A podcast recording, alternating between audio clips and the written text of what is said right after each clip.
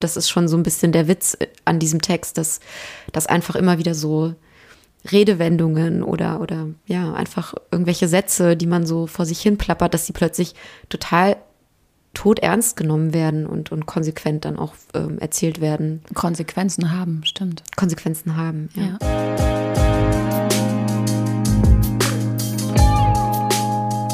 Dear Reader, der Podcast über das Lesen. Co-produziert von Burg Hülshoff, Center for Literature.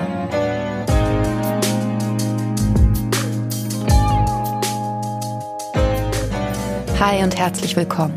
Mein Name ist Mascha Jakobs und ich spreche in diesem Podcast mit AutorInnen über die Texte ihres Lebens, über die Wege, auf denen sie zu ihnen finden, wie das Gelesene sie verändert und wie oder ob für sie Lesen und Schreiben zusammengehören. Meine heutige Gesprächspartnerin ist Jade Yasemin Önder. Sie hat bislang Aufmerksamkeit mit Theaterstücken erregt. Ihr Stück Cartonnage wurde am Burgtheater in Wien und am Deutschen Theater in Berlin aufgeführt und hat nun ihren Debütroman Wir wissen, wir könnten und fallen synchron bei Kiepenheuer und Witsch veröffentlicht. Es ist ein wilder, anarchistischer und surrealer Text geworden, der Psychoanalyse und Popkultur verbindet. Im Klappentext heißt es, er erzählt von einem Großvater mit Loch im Hals, von Sommern in Istanbul, die nach Anis und zu heißen Elektrogeräten riechen, von Dingen und Menschen, die auf Nimmerwiedersehen aus dem Fenster fliegen, von Bulimie als Krankheit und als Metapher. Es ist die Geschichte einer jungen Frau, die sich immer wieder verliert und wiederfindet, auseinanderfällt und neu zusammensetzt. Es geht in diesem Text aber auch um das Erinnern. Ein Loch, die Spice Girls, die Farbe Gelb, Sex, ein Symptom, Gewalt, Alf und nicht zuletzt um Sprache. Kein Wunder, dass Jade Yasemin Önder zwei Lieblingstexte mitgebracht hat, die die Sprache über die Handlung stellen. Oder zumindest die Geschichte aus der Sprache heraus entwickeln. Wir sprechen über den 2014 bei Fischer erschienenen Roman Für den Herrscher aus Übersee von Theresa Preauer und über den Klassiker der modernen französischen Literatur Stilübungen von Raymond Queneau in der Übersetzung von Ludwig Harich und Eugen Hemmle 1990 bei Surkamp erschienen. Es ist mir eine große Freude, nach so langer Zeit der wirklich langen Winterpause in die zweite Staffel des Podcasts jetzt auch mit neuer Partnerschaft und zwar Center for Literature in eine neue Runde zu gehen, die Reader-Runde und zwar mit meiner Gesprächspartnerin Jade Yasemin Önder. Und es ist so schön, auch endlich wieder jemanden hier vor mir sitzen zu haben. Und ich freue mich riesig, dass du da bist. Hallo. Hallo, ich freue mich auch sehr, da zu sein. Vielen Dank. Dein Debütroman ist gerade erschienen. Jetzt hast du natürlich schon erste Lesungen hinter dich gebracht und Interviews geführt. Aber ich habe mich auch gefragt, ob du eigentlich gerne über deinen Roman sprichst oder überhaupt über Texte, die du geschrieben hast. Also ich finde es schwierig, über meine eigenen Texte zu sprechen, muss ich sagen. Ich habe schon immer so gewisse Hemmungen, weil ich, glaube ich, das Gefühl habe, dass ich nicht ausreichend ähm, in Worte fassen kann, was ich da in Worte gefasst habe. Also es ist so eine komische Hürde irgendwie, die da entsteht. Aber ich merke auch, dass man eine gewisse Übung äh, bekommt, über die Dinge zu sprechen. Und das ist auch irgendwie ganz schön, so festzustellen, dass einem durch verschiedene Interviews und Gespräche über den Roman plötzlich auch so weitere Diskurse oder vielleicht auch nur so Kleinigkeiten auffallen, die man gar nicht intendiert hatte oder die man vielleicht so halbbewusst mitgeschrieben hat und, und die dann plötzlich irgendwie sich ähm, ja zeigen. Also mehr über meinen Roman einfach so zu erfahren im Sprechen ist irgendwie ganz toll. Ja, genau, darauf wollte ich eigentlich auch hinaus, dass doch jedes Gespräch über den Text den Text ja irgendwie verändert und zu einem neuen macht. Also könnte ich mir vorstellen. Unbedingt, also gerade weil die Perspektive der anderen ja immer eine ähm, Leserinnenperspektive ist, die eine komplett diametral zu dem zu der Person steht, die es geschrieben hat. Und also die, die Reaktion auf das Produzierte ist natürlich irgendwie eine wahnsinnige Bereicherung auch. Kann aber auch natürlich qualvoll sein zu hören, wenn es irgendjemand richtig scheiße findet. Auch das ist mir schon passiert. Ah, echt? Ja. Meistens sagen die Leute das ja nicht. Oder? Ja, nicht mir ins Gesicht, aber im Internet. Ah, okay, ja, stimmt, da sagen sie alles. Es ist deswegen auch für mich total interessant äh, zu wissen oder zu erfahren, welche Gespräche du jetzt gerade über den Roman hast, weil er sich ja tatsächlich sehr schwer fassen lässt. Es gibt ja auch verschiedene Autorinnenpositionen zu, zu dieser Frage des eigenen Erklärens. Also mhm. gehörst du eher zu denjenigen, die glauben, dass es, dass man den eigenen Text nicht erklären darf? Oder hast du manchmal schon den Impuls, bestimmte Dinge auch aufzudecken, nach welchen Regeln du zum Beispiel vorgegangen bist oder ob es irgendwelche formalen Tricks oder so gegeben hat? Ja, also eher letzteres. Ich habe da irgendwie schon immer den, den Erklärungsdrang in mir, irgendwie zu sagen, ja, an der Stelle habe ich dies und das versucht, aber äh, ich weiß, dass ich es gar nicht müsste, aber irgendwie gibt es was in mir, dass das dann trotzdem so, so sagen will. Und das ist auch so interessant, weil die verschiedenen Interviews wirklich, also ich weiß, der Roman ist schwer zu fassen, auch Absicht natürlich. Ähm, aber es ist, also es gibt ja schon auch eine Geschichte, die erzählt wird und an der ähm, hangeln sich manche entlang. Äh, manche versuchen es über Motive oder über die Sprache, auch über die Drastik oder so, ähm, sich also diesem Text zu nähern. Also ich erlebe das so ein bisschen als Lob, weil ich denke, das hat ja auch eine Vielschichtigkeit, die der Text irgendwie auch so, so gibt. Und das, das ähm, freut mich sehr, weil ich das beim Schreiben auch tatsächlich irgendwie intendiert hatte, auch alleine jetzt bei dem ersten Buch, was ich heute mitbringe, Raymond Queneau, die Stilübungen, da gibt es ja eben diese diese eine kleine Geschichte, die in hundert verschiedenen äh, Versionen erzählt wird. Und was das irgendwie mit einem Text und vor allen Dingen mit Inhalt irgendwie macht, das fand ich auch so total interessant, irgendwie so für, für meine Arbeit. Was man damit verschleiern kann, was man damit vielleicht überhaupt nur erzählen kann durch diese, durch dieses Formspiel und so. Und das, ähm Genau, du hast auch an zwei Stellen in deinem Roman bestimmte Stilübungen von Cuno verwendet. Also hast sie eins zu eins übertragen. Und es scheint mir so, als seien das tatsächlich die beiden Stellen, wo bestimmte Gewalterfahrungen über den Umweg eines anderen Textes, eines Intertexts irgendwie erzählt werden können. Ja. Genau, das war mein Eindruck beim Lesen deines Buches, dass es wie so der Versuch ist, bestimmte Themenkomplexe zu umkreisen und das halt auf verschiedenen sprachlichen Ebenen. Und die Themenkomplexe sind wahrscheinlich Erinnerung, Familie, Sexualität, Gewalt. Und das Ganze wird aber auf eine Vorlage, die ja vielleicht sonst gar nicht so zu Drastik neigt, eine Coming-of-Age-Geschichte gelegt. Und es gelingt dir das Kunststück, dass es nicht nur schrecklich und wirklich auch super brutal und drastisch ist, sondern auch stellenweise wahnsinnig lustig. Also es gibt auch immer so eine Entlastungsebene. Also weil man es sonst wahrscheinlich auch nicht aushalten würde. Vielleicht können wir kurz den Plot ein bisschen erklären. Also sie wird auf einer Wiese geboren. Und gleich schon in der ersten Szene stirbt der Vater. Mhm. Aber da weiß man eigentlich auch nicht so genau wie, oder?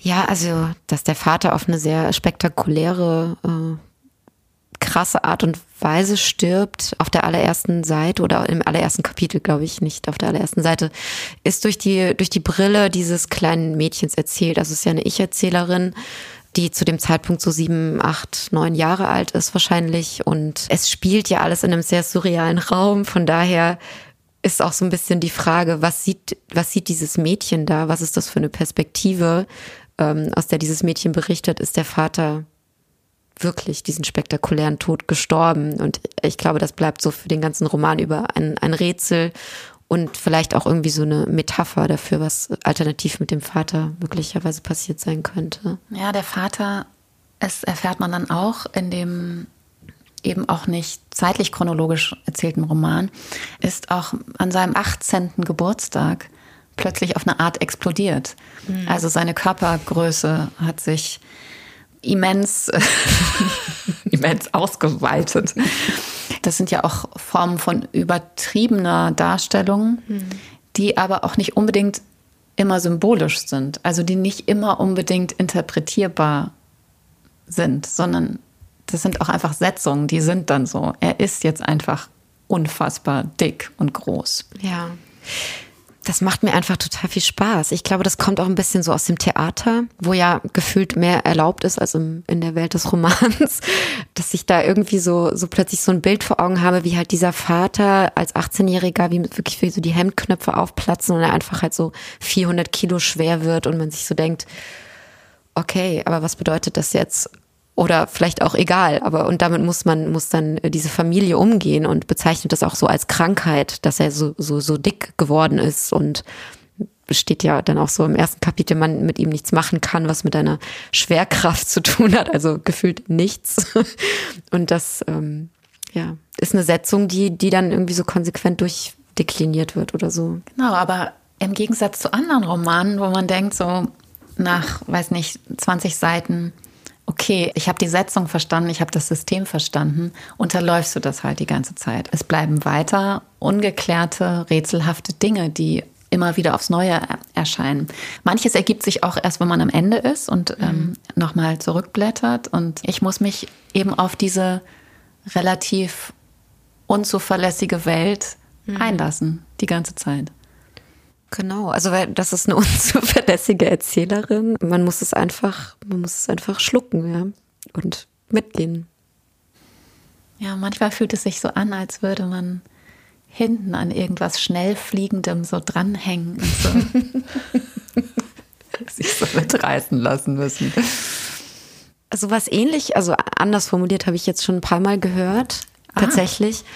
Aber für mich ist es natürlich als Autorin, alles ist natürlich ganz logisch und klar, ne? Aber dieser Gap zwischen Rezeption und ähm, Produktion ist natürlich ähm, eine, eine Größe, die man ernst nehmen muss. es ist nicht einfach, über diesen Roman zu sprechen. Aber es macht auch Spaß. Also ähm, es macht auch Spaß insofern, weil man könnte auch sagen, nicht unerhebliche Figuren und Motive sind die Farbe Gelb Alf, Gummibärchen, ein Komet und ein Loch.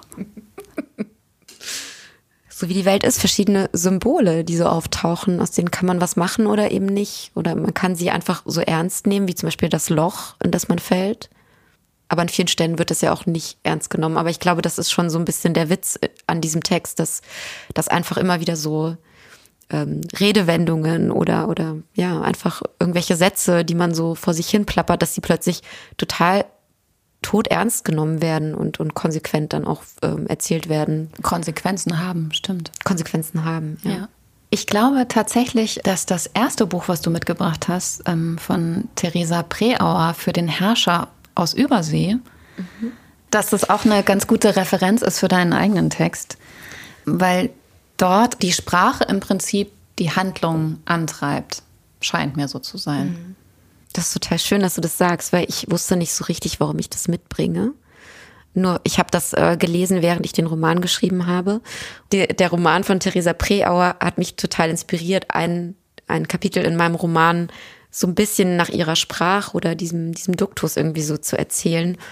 Es sind wirklich nur wenige Seiten, aber es hat mir eine totale Freude bereitet. Aber ich wusste eben genau nicht so richtig, warum ich das mitbringe, außer weil ich es einfach total toll finde und es irgendwie, ja, sprachlich so eine Welt aufmacht ähm, und, und irgendwie einfach so, ein, so, so federleicht, was irgendwie auch ein ganz gutes Wort ist, finde ich, in dem Zusammenhang, weil es ja bei Theresa Preauers für den Herrscher aus Übersee ähm, vor allen Dingen um das Fliegen geht und um Vögel es kommt diese Sprache so federleicht daher und dann gibt es aber auch, und das ist vielleicht, fällt mir gerade auf, während ich spreche, eine so eine Parallele zu meinem Roman, da ist auch irgendwie so immer so versteckt so eine wahnsinnige Brutalität irgendwie zugegen, die jetzt, glaube ich, bei äh, Preauers Roman nicht so explizit wird wie jetzt in meinem Roman, aber dennoch irgendwie so wahnsinnig doll zu spüren ist. Und so schwelt, ja, ja, ja, das stimmt, das stimmt. Also für den Herrscher aus Übersee, das ähm, ist eine Geschichte übers Fliegen, die so aus drei Teilen besteht. Und der erste Teil ist quasi die Geschichte von ähm, zwei Geschwistern, die so um die fünf bis acht Jahre vielleicht alt sind, äh, die zu ihren Großeltern kommen, weil die Eltern auf Reise in ferne Länder sind. Und dort erleben sie so allerhand. Also sie helfen halt im Bauernhof mit, füttern die Vögel, und der Großvater gibt ihnen verschiedene Aufgaben. Unter anderem sollen sie dort das Fliegen erlernen, was total obskur ist, weil sie das mit so selbst gebastelten Flügeln irgendwie so äh, versuchen zu erlernen. Wie die ersten Flugversuche. Ja, genau, die ersten Flugversuche. Und der Großvater aber auch als, als junger Mann, vermutlich, denke ich mal, im Zweiten Weltkrieg eben selbst als Pilot gearbeitet hat und er erzählt eine Liebesgeschichte, die er dort erlebt hat. Und das ist sozusagen der zweite Teil dieses Romans. Also der Großvater als junger Mann, der irgendwo bei einem Flug ähm, oder bei einer Expedition auf die Japanerin trifft, wie, wie sie im Roman genannt wird. Also auch sehr despektierlich auf eine Art, also völlig exotisierend. Exotisierend und objektivisierend, also so, so weg von es ist eine eigene Person.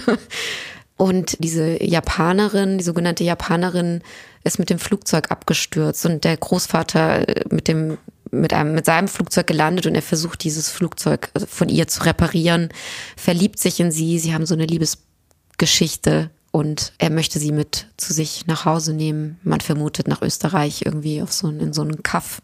und ja, und darüber ähm, gibt es noch so eine dritte Ebene, einen dritten Teil, der ähm, von einer Fliegerin erzählt, eine Flugpionierin. Was ich jetzt so gelesen habe, soll das auf so eine, auf die erste weibliche Flugpionierin zurückgehen. Emilia oder Amelia Earhart oder so heißt sie, ähm, die in den 30er Jahren die erste weibliche Person war, die geflogen ist und irgendwie so zu Weltruhm äh, gekommen ist aufgrund dieser Tatsache, die, die auch wirklich eine, eine Kämpferin für Frauenrechte war und so. Sie fliegt ja hinter den Vögeln her, ne? Genau, also sie, sie fliegt mit ihrem Flugzeug durch die Welt mit einem unbestimmten Ziel, das auch nie genannt wird in dem Roman und um sie herum eine Vogelschar, äh, die manchmal um sie herum fliegt, manchmal hinter, manchmal vor ihr. Aber man, man merkt so richtig, sie ist für die Vögel zuständig, nicht die Vögel für sie. Also, und also sie kümmert sich um diese Tiere. Und dieser dritte Teil von dem Roman äh, strahlt so eine wahnsinnige Ruhe und Gelassenheit auch aus. Irgendwie, sie ist da in den, in der Luft und manchmal regt auch die Fliegerin sich über irgendwas auf, dass andere Leute nicht dass ihr, dass andere Leute, das finde ich zum Beispiel sehr schön, ihr Hals- und Beinbruch wünschen und sie sagt dann so, ich weiß nicht genau, ob die das jetzt ernst meinen, dass sie mir wirklich Hals- und Beinbruch wünschen. Also das ist auch so ein bisschen so die Komik in diesem, in diesem Text, die immer wieder auftaucht. Ja, aber dieser dritte Teil schwebt halt irgendwie so über diesen anderen beiden Teilen, wie ich genau, finde. der schaut auch manchmal auf die Begebenheiten der genau. anderen beiden Teile. Und auch an einer Stelle sogar sehr konkret fliegt, glaube ich, diese Fliegerin wirklich über die anderen Figuren sozusagen drüber. Und ja, es ist so ein Sammelsurium über das Fliegen, über, über die Tierwelt und die Menschenwelt, über die Liebe für die Tiere, in dem Fall die Vögel, aber ich glaube, es ließe sich auch auf andere übertragen. Das ist ja auch ihr Debütroman gewesen von 2012. Ich finde das wirklich ein ganz starker Text, der mit so wenig Worten auskommt. Das Buch ist auch nur so 130 Seiten lang. Das aber so eine wahnsinnige Dichte hat. Also man, man kann sich förmlich, und Theresa Preauer ist ja auch bildende Künstlerin und man, ich finde, man merkt so, dass die einzelnen Kapitel, die, die lesen sich so ein bisschen auch so, als würde man sich so ein Bild anschauen und das halt so abfahren, irgendwie so ähm, mit der Sprache. Und vor allen Dingen, was mich eben sehr an diesem Buch gereizt hat, ist die kindliche Perspektive. Diese ganzen Witze, die die Kinder machen, die Beobachtungen, also die Kinder beobachten die Erwachsenenwelt, was der Großvater so für Sachen macht. Also manchmal, er liebt eigentlich die Vögel, der Großvater, und dann geht er aber in diesen, in diese, diese Voliere und, und er schießt oder schießt halt so auf diese Vögel drauf. Also so eine wahnsinnige Brutalität, die da reinkommt.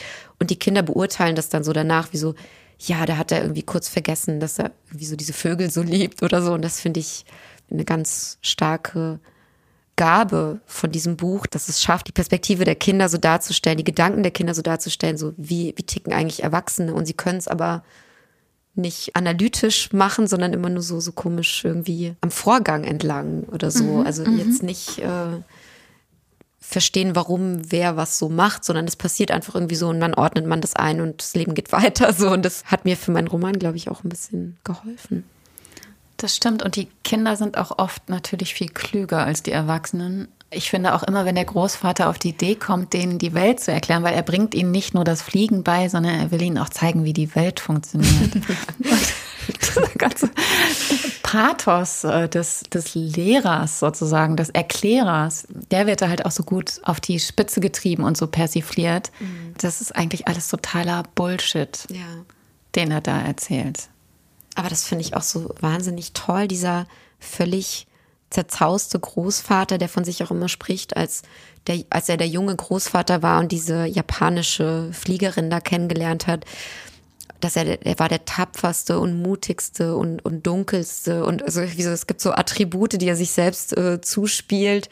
Er formuliert immer auch so Sätze, die, die gar keine Logik ergeben. Also so, so absichtlich und das finde ich so genial.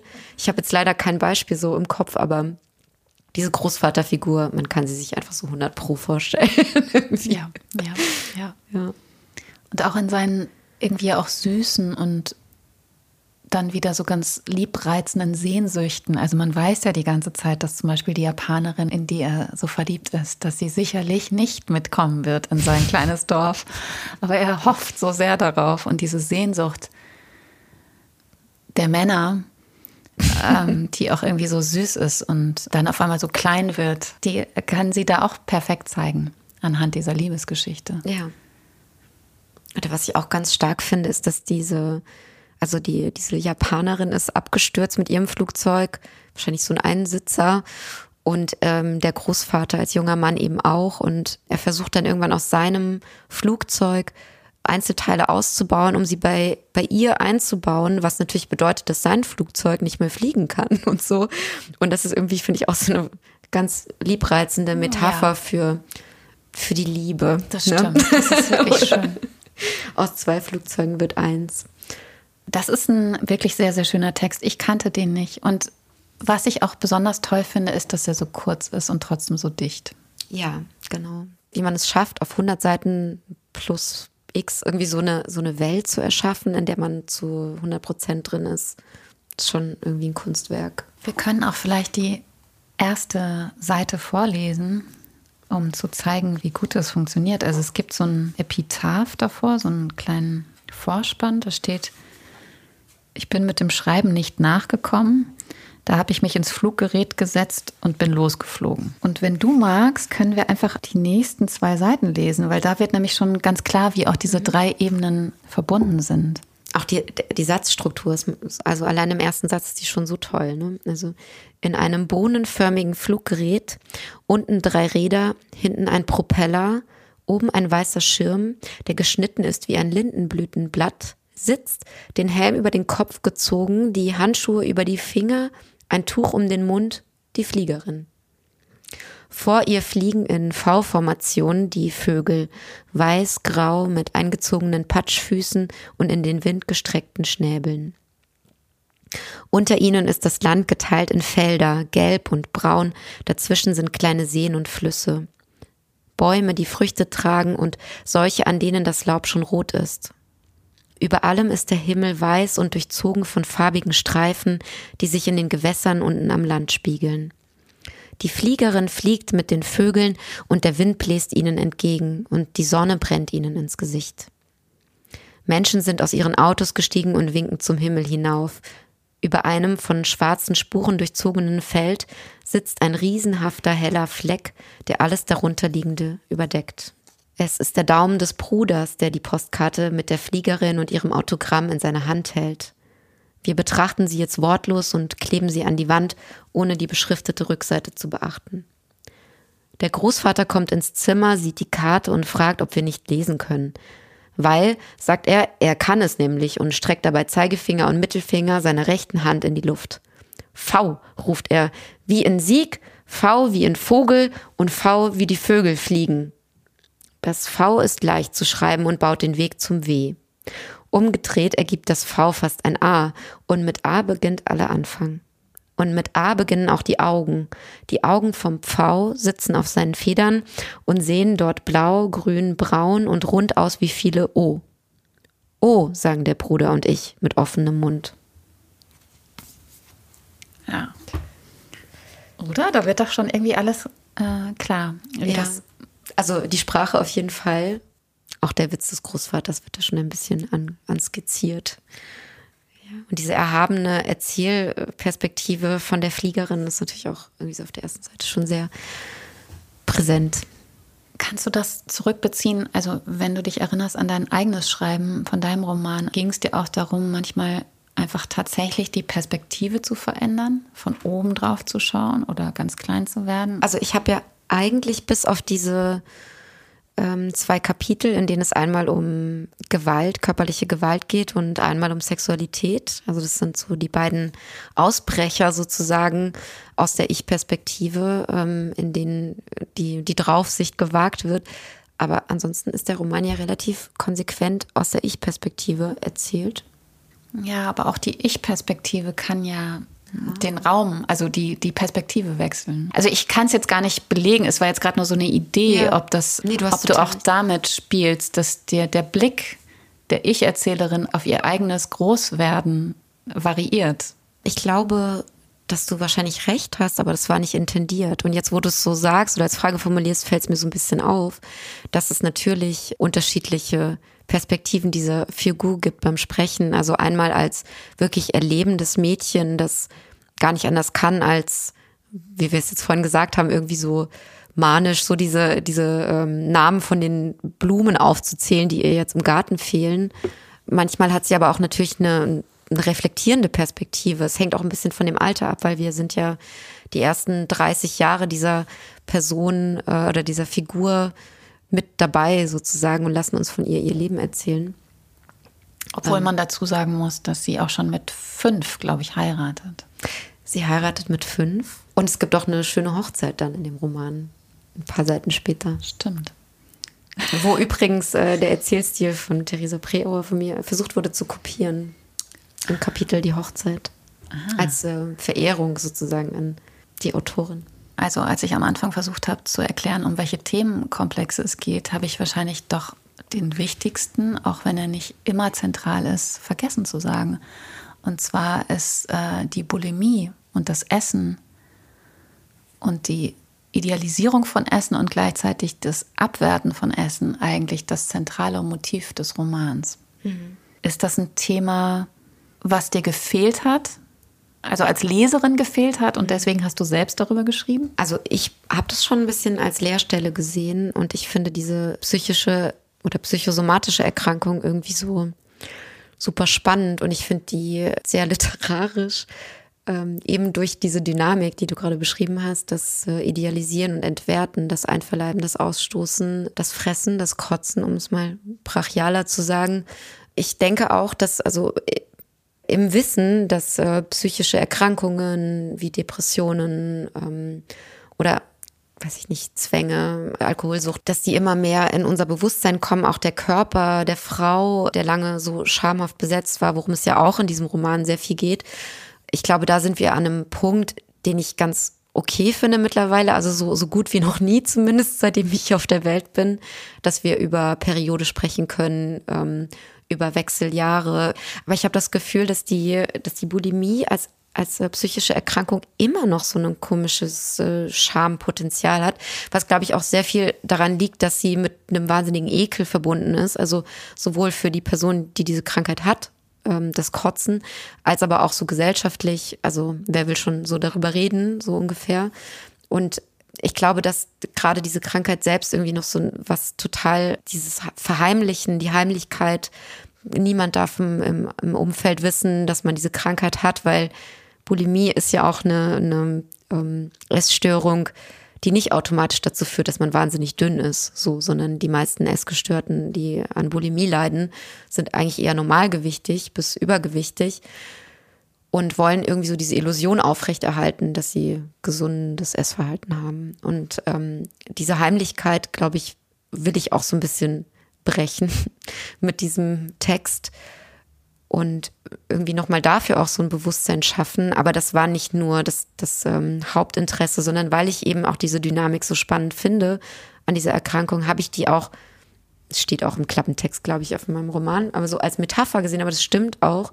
Also ich habe sie so wirklich äh, als Meta gesellschaftliche Metapher gesehen auf so vielerlei Ebenen irgendwie angefangen bei, bei dem Konsum unserer Social Media Welt, was, was wir so ungefiltert einfach posten, ohne uns vorher so Gedanken zu machen, was denke ich wirklich dazu? Ähm, Habe ich vielleicht doch Vorbehalte? Bin ich da vielleicht doch ambivalent? Nein, es wird einfach so affektiv, einfach so alles rausgehauen. Und das äh, finde ich, also fühlt sich für mich manchmal ein bisschen an wie rauskotzen tatsächlich. Mhm. Aber auch in Liebesbeziehungen ähm, oder irgendwie gearteten Konstrukten von von Liebe oder libidinösem Begehren bin ich da irgendwie so, so skeptisch, weil ganz oft wird, wird was gewollt. Äh, man hat diese Sehnsucht, es gibt dieses Begehren wie zu dem Essen und gleichzeitig, ähm, sobald irgendwas nicht richtig funktioniert und schief läuft, wird es so abgestoßen, ausgekotzt. Also zum Beispiel, oder wenn wir, kann man auch, finde ich, als Beispiel nehmen, dieses, das Konsumverhalten von uns allen, also das kapitalistische Konsumverhalten von äh, kaufen, kaufen, mehr haben wollen, diese ganze Überfülle, die wir haben, ähm, die eigentlich dadurch wieder auch so ausgestoßen wird, dadurch, dass wir schon wieder das nächste kaufen. Aber tatsächlich einfach ein Mangel, der durch ein zu viel, ich glaube, so heißt es im Klappentext, ah ja. versucht wird zu kompensieren. Ja. Ja, in diesen Extremen, ähm, wo man sich ja oft auch selbst wiederfindet. Also man, man lebt so permanent in irgendwelchen Extremen, das totale, die totale emotionale Ungebundenheit von anderen Menschen, die dann aber gleichzeitig äh, irgendwie automatisch so gefühlt wieder in das andere Extrem rutscht, dass man, dass man sich äh, ja abhängig eigentlich von einer anderen Person fühlt und dass so einige nicht mehr in der Lage sind, wie zu sagen, okay, wow, das war ein Extrem, vielleicht versuche ich mal mich selbst so ein bisschen in der Mitte zu finden, ist, glaube ich, irgendwie auch ein bisschen die Aussage oder die Kritik meines Romans. Ich wollte eigentlich noch auf die Sexualität, die im Roman gezeigt wird, oder auch das Erwachen von Sexualität, dass die einerseits so spielerisch gezeigt wird und andererseits hat es ja auch ganz schlimme, ohne jetzt spoilern zu wollen, schlimme Konsequenzen, vor allem für die Ich-Erzählerin, wenn sie wohl möglich ihre äh, Sexualität auslebt. Und überhaupt, wie du die ganze Zeit Gewalt und Sexualität nebeneinander herlaufen lässt und es aber irgendwie nicht entschieden wird, mhm. ob das eine jetzt das andere motiviert oder so. Das hat mich sehr beeindruckt. Ist das so passiert während des Textes oder war dir das die ganze Zeit klar, dass Coming of Age auch bedeuten muss, herauszufinden, wie vor allem Frauen ihren Weg in ihre eigene Sexualität finden können? und wie die Gesellschaft natürlich darauf reagiert. Ja, also ich glaube, vielleicht, das haben wir noch nicht so gesagt, also ich habe es vorhin auch vergessen, ähm, dass der Roman ja sozusagen in den Ende der 80er anfängt und es geht um das, das Bild der Frau ja auch in den Ende der 80er, 90er, Nullerjahren, ähm, also eigentlich bis in die Gegenwart mehr oder weniger das ist auch gespeist aus meinen eigenen Erfahrungen als Frau. Ich bin ja auch 1985 geboren und habe äh, die 90er, Nuller Jahre leider auch als Frau miterlebt. Äh, und das war schon auch äh, wirklich krass, was da so passiert ist. Und ich wollte das, ich wollte darüber auch einfach wirklich nochmal schreiben. Also es ist nicht so, als wäre das noch nicht geschrieben worden. Ähm, nicht nur die Sexualität, die man als Frau entwickelt, sondern auch die Gewalt, die von außen da immer wieder reinkommt, ähm, die man manchmal ja aber auch selbst evoziert. Das finde ich auch irgendwie so das Interessante oder fand ich interessant irgendwie auch zu zeigen. Also da verknüpft sich ja auch schon wieder so die Bulimie so sozusagen mit rein in diese Sexualität, weil auch die Sexualität der Protagonistin auf eine Art eine bulimische ist. Ne? Also das ist auch eine Dynamik. Sie kann keinen Partner bei sich behalten und eigentlich äh, führt es zu mehr Schaden, als dass es irgendwie Glück beschert oder Befriedigung oder so. Es ist auch irgendwie so einverleiben und ausstoßen sozusagen. Wozu man aber, glaube ich, auch vielleicht ein bisschen, ohne jetzt so total in diese Opferposition reingehen zu wollen, aber wozu man auch vielleicht ein bisschen gemacht wurde in dieser Zeit. Äh, heute erlebe ich das so nicht mehr oder nehme das so auch von außen nicht mehr so wahr. Aber damals war schon irgendwie der, der Körper der Frau einfach ein total okkupierter der, des männlichen Blickes so. Das war einfach so diktiert. Das war so. Alles andere war neben der Spur und, und aussätzig und, und eklig. Also Ekel, ja. In deinem Roman, wo sozusagen Gewalt und Sexualität so stark werden, dass es vielleicht nicht aushaltbar wäre, das ist jetzt meine Interpretation, hast du es sozusagen distanziert, indem du dich auf einen anderen Text bezogen hast. Also das wäre zumindest meine Vermutung. Und das sind zwei Kapitel, die heißen Hymen als Hindernis 1 und Hymen als Hindernis 2. Und äh, sie beziehen sich eben auf die Stilübungen von Raymond Queneau und zwar auf die Miniaturen, die er Schilderung, Verdoppelung, Traum, überrascht, Regenbogen, genaue Angaben, Negativitäten, Erzählung. Ich habe es gleich. Ah, die Erzählung ist dann äh, lang nennt, genau. Mhm. Und also du spielst diese Setzung sozusagen zweimal durch. Ja. Kannst du erzählen, wann du das erste Mal die Stilübungen gelesen hast und was das mit dir gemacht hat. Weil es scheint ja wichtig gewesen zu sein, sonst wäre es kein Teil deines Romans. Also zum ersten Mal tatsächlich in meinem Studium am Deutschen Literaturinstitut Leipzig bei Michael Lenz. Erstmal intellektuell oder so oder analytisch gar nichts gedacht, sondern ich habe einfach nur so wahnsinnig viel Spaß gehabt mit diesem Buch und fand es so lustig dachte auch, es ist wahrscheinlich auch ein bisschen so eine nerdige Lustigkeit, weil man sich irgendwie so über ähm, verschiedene Stilformen einfach äh, kaputt lachen kann. Ich glaube, warum ich das in meinem Roman verwendet habe, diese beiden äh, Stellen, an denen ich äh, Stil, die Stilübungen verwende, sind eben einmal das Thema Sexualität und einmal körperliche Gewalt. Die sind beide, also Sexualität auch nicht auf eine gute Art und Weise, sondern irgendwie auf so eine traumatische Art und Weise in einer Depression der Protagonistin äh, sich befindend. Und ich dachte wirklich so die einzige Möglichkeit darüber zu schreiben, auch für mich als Autorin, ich konnte das nicht einfach so runterschreiben. Ich habe auch keine Sprache dafür gefunden. Und die einzige Sprache, die ich fand, war Variationen zu wählen, um, um irgendwie diesen, diesen Schmerz und dieses Unbehagen und diese Peinlichkeit auch stellenweise. Weil für mich war es als Autorin auch peinlich, irgendwie sexuelle Stellen zu, zu schreiben ich dachte, nur so kann ich dem irgendwie näher kommen und immer die Perspektive wechseln auf das eigentlich Geschehene und so vielleicht den, den Schmerz oder die Drastik auch mildern in Form von einer gewissen Komik, die dadurch auch irgendwie äh, sich einstellt. Wir haben ja schon gesagt, es sind 99 Miniaturen und das heißt, es ist immer ein Sachverhalt, der aber auf unterschiedliche Arten und Weisen erzählt wird der Sachverhalt ist auch ein sehr, sehr banaler und ich glaube, das macht es auch so lustig. Ja. Also es ist so äh, höchst banal eigentlich, diese Story, aber das, das ist auch, glaube ich, die, die Bedingung der Möglichkeit, diese Stilübungen anzuwenden. Und Kino nimmt eine Geschichte, die er selbst übrigens erlebt hat, habe ich kürzlich irgendwo gelesen. Dieser Mann in diesem Bus gerät in den Streit und der Beobachter schreibt eigentlich sozusagen diese Geschichte, also die keine Geschichte ist. Und dann trifft er zwei Stunden später auf einen Freund, der ihm sagt, dass er irgendwo einen Knopf an seiner Jacke annehmen soll, weil es kalt ist oder was weiß ich. Ich glaube, diese banale Geschichte muss so banal sein, damit sie herhalten kann für diese verschiedensten Variationen, die Kino da wagt. Und ich glaube, er hat es schon in den 1940er Jahren geschrieben. 1947. 47. War er Teil der Resistance? Ja, Ah, okay, ja, das wusste genau. ich nicht. Okay. Ja, also Kino hat in einem äh, französischen Verlag publiziert und aber, aber hat auch selbst als Lektor gearbeitet in dem Verlag Gallimard. Ah, ja, ja. Genau, ich sie gerade 1961 ins Deutsche übersetzt zum ersten Mal im Sokamp Verlag. Ja, und er wurde dafür angefeindet von den Nazis, dass er einen Text in seiner eigentlichen Bedeutung verändert, ähm, weil das wie so, so Querulanten-Dasein ist, was man äh, sofort eliminieren muss und so und wurde da irgendwie auch beobachtet und hat halt, wie gesagt, nur diese einzelnen Stilübungen immer in irgendwelchen Zeitschriften rausgegeben und nach dem Krieg hat er dann die gesammelt und dort rausgegeben. Ah, verstehe, ja, das wusste ich nicht. Ja.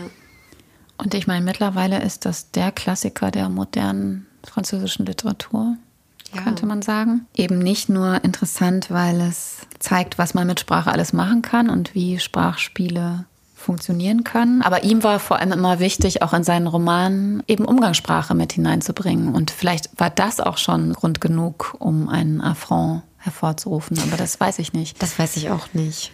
Aber genau, das finde ich irgendwie auch so, so toll. Und es führt zu so einer Stressreduktion, die man ja als Autorin immer in sich trägt. So, was kann ich eigentlich erzählen? Und wenn dann so jemand wie Kino daherkommt und einfach diese Stilübungen so grenzübergreifend von sich gibt, äh, die, die einfach eine wahnsinnige Komik herstellen. Das hat was sehr. Stimmt, das ist sehr ermutigend, ne? Ja, man das ist ermutigend und es ist aber auch so balsamierend irgendwie. Man, man kann sich was trauen und sich da auch selbst so zu, zu befragen, was, was ist eigentlich ein Roman 2022? Ich glaube, das ist auch ein bisschen, was ich mich beim Schreiben gefragt habe. Und dann mich so ein bisschen so für die anarchistische äh, Variante entschieden habe. Wie Kino. Ich fände es gut, wenn du noch einen Teil oder vielleicht sogar zwei kleine, sehr ja. unterschiedliche Miniaturen von. Welche mochtest du denn am liebsten? Ich hatte mir botanisch oh, ja. markiert. Wenn man vielleicht die erste vorlesen würde, also die Angaben. Die muss man eigentlich vorlesen. Die muss man ne? schon vorlesen. Und wenn man dann noch eine zweite dazu lesen würde, hätte ich mir botanisch notiert, aber. Ich finde auch beleidigend richtig gut. Ah ja, beleidigend. Also ich lese mal zuerst die Angaben, damit man versteht, wie banal der eigentliche Vorgang ist. Im Autobus der Linie S zur Hauptverkehrszeit. Ein Kerl von etwa 26 Jahren, weicher Hut mit Kordel anstelle des Bandes, zu langer Hals, als hätte man daran gezogen. Leute steigen aus, der in Frage stehende Kerl ist über seinen Nachbarn erbost. Er wirft ihm vor, ihn jedes Mal, wenn jemand vorbeikommt, anzurempeln. Weinerlicher Ton, der bösartig klingen soll. Als er einen leeren Platz sieht, stürzt er sich darauf. Zwei Stunden später sehe ich ihn an der Coeur de Rome vor der Gare Saint-Lazare wieder. Er ist mit einem Kameraden zusammen, der zu ihm sagt, du solltest dir noch einen Knopf an deinen Überzieher nähen lassen.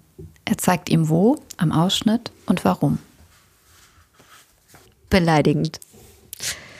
Nach einem saumäßigen Warten unter einer schändlichen Sonne stieg ich endlich in einen unsauberen Autobus, in dem eine Bande Arschlöcher zusammengepfercht stand. Das größte Arschloch unter diesen Arschlöchern war ein Finnengesichtiger mit unmäßiger Kehle, der einen grotesken Speckdeckel mit einem Schnürchen anstelle des Bandes zur Schau trug. Dieser Gimpel fing an zu krakeelen, weil ihm ein altes Arschloch mit seniler Wut auf die Plattfüße trat. Doch wurde er bald kleinlaut und verdrückte sich in Richtung eines leeren Platzes, der vom Schweiß der Arschbacken des zuvor dort Gesessenen noch feucht war.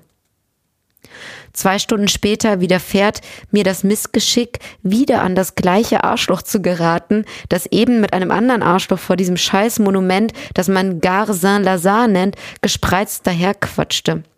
Sie tratschten wegen eines Knopfes. Ich sage mir, ob er sein Furunkel nun rauf oder runtersetzen lässt, er wird immer genauso doof bleiben, wie er ist, das dreckige Arschloch. Ich möchte da wirklich kein anderes Schlusswort äh, drumherum bauen. Das ist einfach zu gut. Also tausend Dank, wirklich. Oh Mann, ich danke dir.